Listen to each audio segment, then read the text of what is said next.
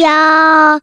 一个相信你的人。欢迎收听《电玩电用》，我是电玩迪恩。本集节目依然没有人夜配，不过没有关系，这非常像极我们平常录音开场的节奏。那转眼之间，十二月就这样到来了哦。那十二月自己的行程是非常的忙碌。首先，十二月初大概就是要为了我们那个所谓的嗯。我们的那什么感恩晚会去做很多的一些前置作业的准备，然后那再来是说我们自己呃那个泰国新厂那边的一些精装修的一些设计的项目，稍微已经看到一些眉目了嘛，就是有些 sample 可以看。那再来是说十二月我自己本身又是什么正大职涯教练的一个呃算是什么小活动吧，所以就是会有陆陆续续啦，就会有一些请假的时间点。好，那包括说我们这个月要去新加坡。哦，离我们上次去新加坡大概已经多久？哇，离我自己大概嗯，可能二十年了吧。哦，因为上一次去应该是我高中时候，那高中还没毕业之前应该是十八岁以下嘛。那转眼之间，我们现在已经是一个快四十岁的一个大叔了，所以便是说，对，确实已经有二十几年没去过新加坡了。虽然说这几年陆陆续续都还是有看一些新加坡的电影哦，不管是。呃，他们去描述新加坡的一些生活啦，他们一些教育改革啦，这些过程的东西。那我觉得，诶，其实现在自己对新加坡是还蛮期待的，想说来去呃重温一下以前儿时的回忆之外，那当然呃也呼应刚好最近那个什么古埃不是才去新加坡玩嘛？那好像真的是新加坡很多动物园、植物园哦，很多那种很适合亲子去的地方，似乎都安排的不错。然后听说好像光是连他的那个机场。他们那什么，诶，是樟宜机场？反正他们那个机场本身就是一个观光的景点哦，所以我觉得其实蛮期待的啦。毕竟十二月，嗯，以前在外商的时候的工作经验，十二月其实往往都是老外比较 l a low 的时间点。他们大概都从那个所谓的什么哦，Thanksgiving，就是那个感恩节的时候就开始做很多的休假。所以你会发现，如果真的是在外商工作的人，往往你最忙碌的时间点可能会是九月、十月。哦，为什么？因为你大概这个时间点。你要去把一些明年度的 plan，应该是啊十月十一月好了，大概是明年度的 plan 啊，一些什么 strategy 啊，一些有的没的东西，要在这个时间点去把它给完成。因为通常老外在这个时间点之后，也许大概十一月中，然后到十二月，因为应该说跨年，然后大概就是一月之前，应该都可能会处在一个不是在休假，就是去休假的路上的一种那种心理状态。所以当然他们就会很希望说，哎，你那种 regional 的那些什么，嗯。比如说，你有些上市的一些什么 go to market plan 啊，或是你有明年度的一些什么嗯改版计划啦，一些什么 marketing stunt 或者 marketing campaign 或是 marketing whatever 什么东西，就会要在这个时间点差不多 lock down。那另外一一方面也有一个东西，就是他们的所谓的年度预算，哦，通常都会在这个时间点去把它给稍微敲下来。所以这边是说，通常如果你是在外商的话，应该十月、十一月开始忙碌是非常合理的。那如果说假设你今天很不幸，哦，你是在外商，但是又又要经营那种什么的 regional 的一些那个市场，好，比如说像你，也许是要经营台湾市场，也许要经营东南亚市场。那台湾、中国、香港，大家都知道嘛，其实双十一开始就会是一个很算是非常热热闹闹的购物季。好，那当然，在老外的世界也有嘛，什么 Black Friday sales 啊，然后什么 Cyber Monday sales 啊，一些有的没的，反正也大概就是集中在年底这个时间点。好，那当然是。在老外的世界里面，就是呃西方世界，好，Christmas 的 shopping season 也是一个很大的一个算是促销档期，所以往往你如果这个时候是在外商，通常啦，就就这是年底 Q4 的时候会是最忙碌的时候，就是除了有明年的东西要想之外，还有当下眼下要去执行的很多一些就是立马要发生的事情，好，所以通常来说，这时候如果你有些同学朋友在这种外商的世界服务的话，大概年底的时间点，你可能就会很难发现他能够呃，就是情绪都很稳定，或者说他能够很容易就就说就就走，这件事情是很难发生的。他们应该会是非常的忙碌。不过通常来说，嗯。反正就是这样了，我觉得有时候工作它的版就会有一个固定的一个 pattern，就是说哦，你可能哪些时间点比较忙啊，哪些时间点稍微好一点，哪些时间点是做什么事情。那久而久之，你的身体应该也会有那种什么肌肉记忆去记住这样子的一个工作的一个步调跟氛围。好，那但我对我自己而言的话，大概年底比较忙碌的都是因为有明年的计划之外，那有一些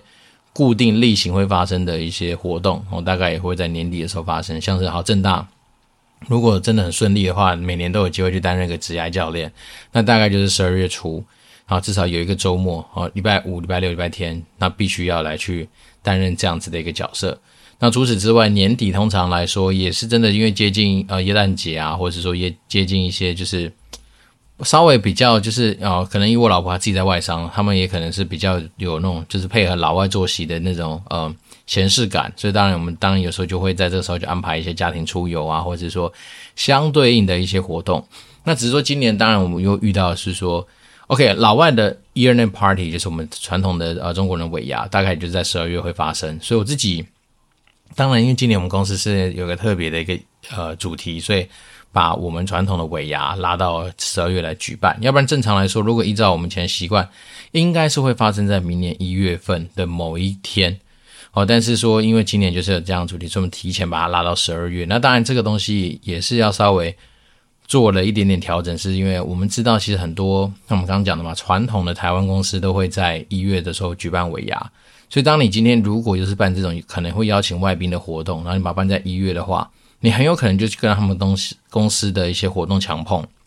所以，不代表说他们不想来，而是真的爱莫能助。所以那时候有这样的考量，想说好，那我们就干脆把它移到十二月来办。然后，一方面是因为至少让外宾们比较能够呃稍微宽裕一点他们的时间。然后，另外一个当然就是也是搭配我们今年才是五十周年这样的一个主题，所以我们就决办在十二月。所以，当然今年十二月非常的忙碌。也有很大的原因是来自于这样子，那我觉得有时候人生就是这样，关关难过关关过吧。啊，反正对于一个打工仔来说，我们就是尽全力而为，好，至少在态度上面先不能输。那至于其他东西，我们就是尽全力的去探头探尾，把它给顾好。因为说真的，办活动这种东西，还是要不得不说啊，有时候真的是非常的，嗯，也是吃运气啊。我怎么吃运气？就是说，你也许想得到的东西大概就是七八十分，大家差不多已经是。顶了，好，也许我们换算成分数，不能在老板面前说只有七八十分，就是也许你在老板面前你想到一百分的东西好了，好，但是每个人的一百分定义也是蛮不一样的，好，比如说，呃，我们就以老板这种生物来说的话，老板总是期望说，诶，你要做出一百分的东西，好，但是你只能用六十分的价格，好，所以大概就是你会有这样子的一个期待。但是对于实物上执行面的人来说，甚至我们自己的厂商，好，可能我们都会觉得说，我们已经做到一百分了，但是价格也许至少也要个留个八十分、八十七分这样子的一个水平，好，至少大家才能够达到这样的效果嘛。所以，变说很多时候你在这种所谓的活动的沟通准备上面，它就会存在着非常多的艺术，好，比如说我们就喜欢这边讲，光是你菜色的选择。对，如果说你今天是一个执行单位，你当然会希望说，干来个三万块的一桌的菜色好了，那这样是最澎湃，然后就最没有什么风险，然后出来就是龙虾、鲍鱼、雪场蟹，然后你想得到的东西就是最顶级，给你来一份。好，但是老板他可能口袋里面垫垫自己实际上的一个状况啊，也许说，哎，不能破坏规矩，不能破坏传统，哦，所以我们可能就是维持在多少钱这样子。所以便是说，你本来就是在很多东西的取舍之间，你要去做这样子的拿捏。那身为我们自己一个呃打工一族，或是说帮助老板去实现这件事情的人的话，我们当然就是期望尽量尽量在中间去抓到一个平衡点。像以我们公司这次我自己在做这种菜色上面拿捏的时候，我几个大原则吧，其实大概就是第一个就是说，你一定会有基础嘛，啊，比如说它基础大概就是多少钱的啊几种选项，好，你可能就挑一个相对。也许是中间偏上或者中间的大概那样子就 OK，然后从试菜的过程里面，你大概可以知道说哦，他们今年的水准大概在哪里，然后哪些菜你反正你试你就知道嘛。诶，比如摆盘不好看，啊，比如说食材太贵，好，因为为了要去有些时候是为了撑食材，但是会牺牲掉场面，好，比如说他可能我随便举例啦，比如说好，他可能包了一个非常厉害的里面藏金子的饺子，那那就一人一颗，靠腰那来就是一个一笼的样子。对，那我不如说，你今天帮我把这个饺子换成一个比较大气的，例如说，我随便讲炸盐酥鸡，哦，你可能可以炸一个，就是一般正常量的两三倍。所以它这样子的对比之下，你就会发现，诶，在两种的色香味嘛，至少在色上面的那种视觉效果就会好。所以利用这样的原则啦，我们稍微今年把我们本来要预定的那个菜色做了一些调整。那当然是今年也是。也许是疫情之后，然后开始很多公司就是可以办很多的实体的一些活动嘛，然后包括说以前可能只能够自家门关起来小小声的办，然后今年当然是因为哦疫情慢慢开始更趋于平淡，所以很多人就会开始邀请很多的外宾。然后当你加入这个外宾这样的生物之后，诶，你很多东西的思维可能又会更不一样。所谓外宾就是说，诶，人不能失礼嘛，那不能说。不注重一些该有的样子，所以当然你就会在整个挑菜色挑选上面又会有更多的困难。所以我们刚刚讲色香味，好，我觉得香这种东西其实很难去定夺啦，因为毕竟每个人的状态不太一样。但是色至少看得到，味觉至少吃得到。所以我们那时候就会针对一些菜色，觉得哎，可能摆起来不好看呐、那就稍微把它换掉。然后，包括说有些呃，我们讲 UX，就是 User Experience，就是说你在整个执行的过程里面会影响到 UX 的东西，我们可以去做一些调整。例如说啊，有些沙拉妈的搞得很难夹哈，比如说它也没放夹子的话，你用筷子去夹沙拉本身是一个非常不切实际的一个动作。那包括说有一些菜色其实还有它的风险嘛，例如说生鱼片。讲真的，生鱼片不是每个人都喜欢吃嘛，所以你当你放下来的时候，也许好十个人一桌，你可能也许呃四个人不吃，就六个人分十十十人份的生鱼片，吃起来会很爽。可是生鱼片某方面来说，它也代表了一种就是呃就是食安上面的风险。对，那我们当然在举办这种尾牙哦，比如感恩晚会这种活动的时候，其实我觉得这样讲好了，就是你的目的其实是不要出问题，然后不要让大家留下负面的印象，其实你就已经成功大概百分之九十了。为什么？因为通常来说，我们讲的嘛，就是当你今天没办法拿出个三四万，或是那种请什么米其林厨师，或者本来你就是设定好要来吃好料的这种晚会的话，其实你的吃与否，它可能只能只占你整个晚会的大概也许四成，哦，或是也许不到五不到四成，因为毕竟当下大家其实希望的是一个可以交流，可以有一点点就是呃彼此慰劳的这样子的一个场合跟气氛，这才是一个这样晚会的主轴。所以吃这件事情，我自己设定的一个目标是说，第一个不要吃出问题嘛，第二是，你不要让大家觉得干超烂，或是那种印象到烂到会去上网打卡说这是傻小，只要不要成为这种新闻标题的话，基本上你就过关了。好，所以对我而言，就是方不方便吃，它就会影响到说大家我们刚刚讲的第二项，就是诶，它会不会让大家上去打卡说干你都准备这种很难处理的一些食物。好，那再来是当然食安的风险，我们尽量把它降低。好，所以依照这样的原则，就是。可以把关的项目，比如说像我们那天去试菜的过程里面，有那种什么，就是肉球，干不知道什么，它就是一整坨非常的硬，然后类似那种，大家有没去吃过那种，就是呃，反正就是筋跟肉是分不太开的，就是血浓于水那种感觉，所以一整块肉球，大家拿着那个什么大汤匙在那边刮刮刮，那边切切切切半天都处理不了，像这种的话有风险的东西，基本上我就把它换掉。然后或是那种我们刚刚说的摆盘摆起来就是他妈感觉很寒酸啊，就算里面给我包金子或包钻石，其实看起来就怪怪的，就是不是那种太阳大气的就换掉。那当然有些时候当然也是跟公司呃跟那个餐厅的功力有没有好到位，其实有关系。所以就是这种啊所谓的试菜过程，你就会去有很多的思考。那当然我觉得其实对于这种嗯这种酒席类的东西啊，其实你只要在最后。的甜点上面来一个画龙点睛的结尾，通常来说就已经把我们刚刚那两个目的达到到之外，还有多点的印象，就是像我们那时候就是应该会加个哈根达斯吧，因为我不知道什么哈根达斯其实对台湾人，或者说对应该是就可能只有对台湾人吧，会有一种就是嗯莫名的魔力，像是很多那种什么嗯火锅店哦吃到饱的，它只要有哈根达斯。放在那边，哪怕是八种口味、十二种口味、十六种口味，其实都可以成为他们的主打。所以，当然那时候我们就想说，好，那如果说在一个嗯可允许的预算范围里面去加，把甜点升级成哈根达斯，那大概就已经相对来说非常完整了。因为你看嘛，从前面没有出错，就一路顺顺顺到最后，再来个哈根达斯点缀一下，哇，大概就已经有一个，我不敢说太高分了，至少八十七分应该跑不掉了哈。所以。依照这样的逻辑，我们就去做了这样所谓的晚会上面猜测上面的一个思考跟设计。那当然，这东西就是见仁见智啊，哈，因为毕竟我自己在整个呃准备这些菜色的过程里面，其实也有去收集到很多宾客有没有什么特殊的食用，呃，或者什么就是饮食上面的需要啊。那当然，很多人其实大概不外乎两种嘛，一种就是不吃牛，那另外一种就是吃素。好，那其他就没有太太特别的状况。然后，因为毕竟我们也没有太多那种，比如说回教世界国家，也许不吃猪啊或者什么。那我们自己的宾客统计下来，最多就是不吃牛跟素食。那素食好搞定，因为对于餐厅而言，素食通常都是位上，然后一个人多少钱的成本就照算，所以它比较不跟桌菜不会有太大的关系。但是像不吃牛的话，你就可以巧妙的在你的菜色里面去把牛这种东西给避开。像我如果没记错的话。我们自己的菜单大概就是不外乎就是海鲜嘛，海鲜就是什么虾子、鲍鱼，然后什么一些贝类，然后鱼嘛，然后鱼啊可能就是呃鲜鱼或者石斑之类的，然后再来就是一些鸡啊、猪啊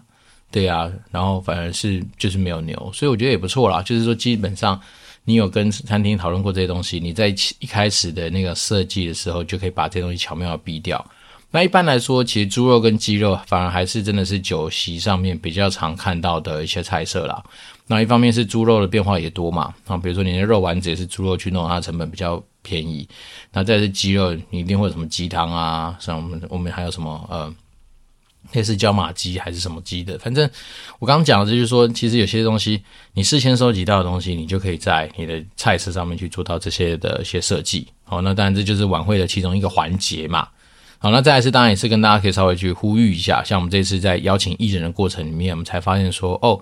其实艺人啊，他们当然是众说纷纭哦。那我们这次艺人的方式是透过两个不同的团体来去做，呃，算是合作吧。那像是嗯、有一家公司，我们搭配的是比较大咖的艺人，那他们就说，其实呃，如果说那种什么版权费，就是他们来演唱的版权费，会是由他们那种就是公司会处理。对另外一个小咖的艺人，他们可能就会说：“诶，像这种我们的演出版权，就要由我们就是甲方要来去负责。”对，那当然，呃，有些东西就是可以做不能说了，就是他们实务上有些团体，也许不见得这么盯紧的，可能不见得会去理这种事情。但是我就说，第一个，身为我们自己是一个呃内容创作者来说，然后再加上我们公司其实很强求所谓的什么法遵啊，就是说要遵法这件事情，所以。当然，那时候我知道说有这个东西，我就开始去研究一下。那其实所谓的音乐版权播放、好表演等等，你大家都可以去上一个叫做呃 Must M U S T 这样子的一个算是什么著作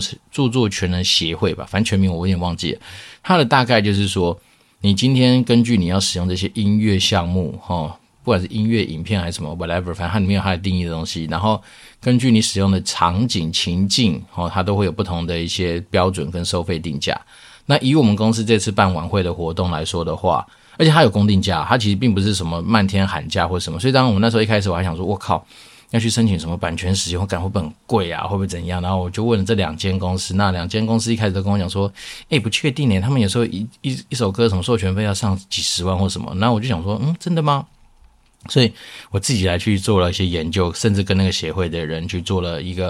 因为我们毕竟就是要申请嘛，所以做了一些讨论，然后才知道说，哦，原来其实。这种所谓的音乐演出的版权费，他们其实是公定价啊。我我们以我们公司的状况来说，就是因为我们这次的晚会活动大概也许是七百人上下，那属于他第二级剧的这样子。那第一个我们不收费嘛，所以属于那种呃非售票非售票性质的演唱会演出。然后第二个是呃我们人数大概七百，所以属于第二级剧，然后是五百包到多少的那个集聚。那每一首歌哦，每一他表演一次。它的版权费是两百七十块台币，那还有低消啦。假设你今天只有一两首歌，那它低消是一三五零还多少？就忘了，大家可以查一下。所以它大概就是这样的一个概念，就是说，假设你今天有可能哦，你可以申请十首，但是你表演五首那无所谓。但是你可以就是说用这样的概念去算，好，你可能今天来唱的人可能会唱到多少首，然后他就会去收多少的钱。好像以我们公司来说的话。我们可能会有主曲啊，那可能会有就是呃翻唱别人的可能啊，那可能会有本来艺人表演他自己的歌，好，那我们就去帮他都申请下来。那一首歌就是两百七，那如果说你的人数更少，五百人以下是一百八十五块吧，反正就是大概就是那个收费区间。好，所以这边说我们讲说，那既然要呃比较安心的处理这件事情，我们甚至有去 Muse 上面去做这样子的版权授权上面的申请，那它的申请流程也不太复杂，好，就是你可以线上申请。把你的活动的资讯啊，然后你们公司的单位，然后把它打一打。那它的过程比较有趣的是说，一首歌你不是只有打歌名就好，哈，它会包括歌名、演唱的人，然后作词的人、作曲的人，哦是什么，它都要你都必须要填这些资料，因为它会去做一个什么分析，让你知道说，诶，哪些刚刚讲到的那些人，哈，比如作词人、作曲人，有在他们的协会登录。哦，如果可以的话，他们他们就会服务到这些人，因为毕竟有些作词人搞不好根本没有加入任何的一些版权团体，所以他们也爱莫能助。所以，变成是说，基于这样子的事情，我们还是会把该做的事情都完成。所以，觉得在在 M U S T 好 Must 这个或者 Must 好了，whatever，反正就是这样子一个团体下面，我们去做到该申请的事情。那其实真的不贵哦，所以这边也是。刚好科普一下，就让大家知道说，诶，如果未来假设我们今天成为街头艺人了，好不好？好，那我如果我今天要去唱哪些歌，我在要出去表演之前，我大概就知道我可能会唱到谁的歌，那我可能也许就会做这样子的一个申请吧。好，那这前提是第一个是未来我要成为街头艺人嘛，那第二是我们要大概知道说怎么样去做到一些呃保护哈创作者这样子的一个精神意涵啊。对，那只是说我本来以为真的是像他们说的，所以可见你看嘛，even 是活动公司，搞不好他们自己都没有特别去研究过这东西的申请，他们只知道说哦，可能你要申请，因为合约里面就写得清清楚楚，在合约里面就写到说哦，艺人的。演出的一些版权各方面哈，要由甲方负责，叭叭叭。即使那个是艺人唱他自己的歌，也都要。因为代表说，他当时创作这首歌，他放到这个协会，他今天去表演的那个协会应该就要给他一定的版权的使用费之类的。所以我就觉得，其实这样还算合理啦哈。那当然说两百七十块，可能协会抽的收个七十块，剩下两百块钱大家分一分，随便说。你假设这个歌一直被人家传唱，一直被人家使用，理论上来说，如果你这个歌很红，照理说你这些创作者应该是过得蛮滋润的。哦，只是说以前可能我也不知道，反正也许年代不一样，甚至我们刚刚讲嘛，实务上也许有些人就是不见得哈会乖乖的去走这一条路了。啊，我只能说，那毕竟这是第一个，我们公司很少有机会去请到艺人，然后第二个是我当然会觉得说，在这样的一个。有些东西你不知道就算了，我讲真的不知道你这不知者无罪嘛。但你既然知道了，那就应该把一些东西该保护的先保护起来。所以我这次确实比较特别是，我们有去申请了这个音乐版权使用的这件事情。那当然，你申请的次数啊，你申请一次，那当然这到时候就是表演一次。因为我们这次的整个活动的 round down 其实排得非常的紧凑，然后所以你不可能还说呃一首歌重唱两次或什么不会啦。所以我们大概就是。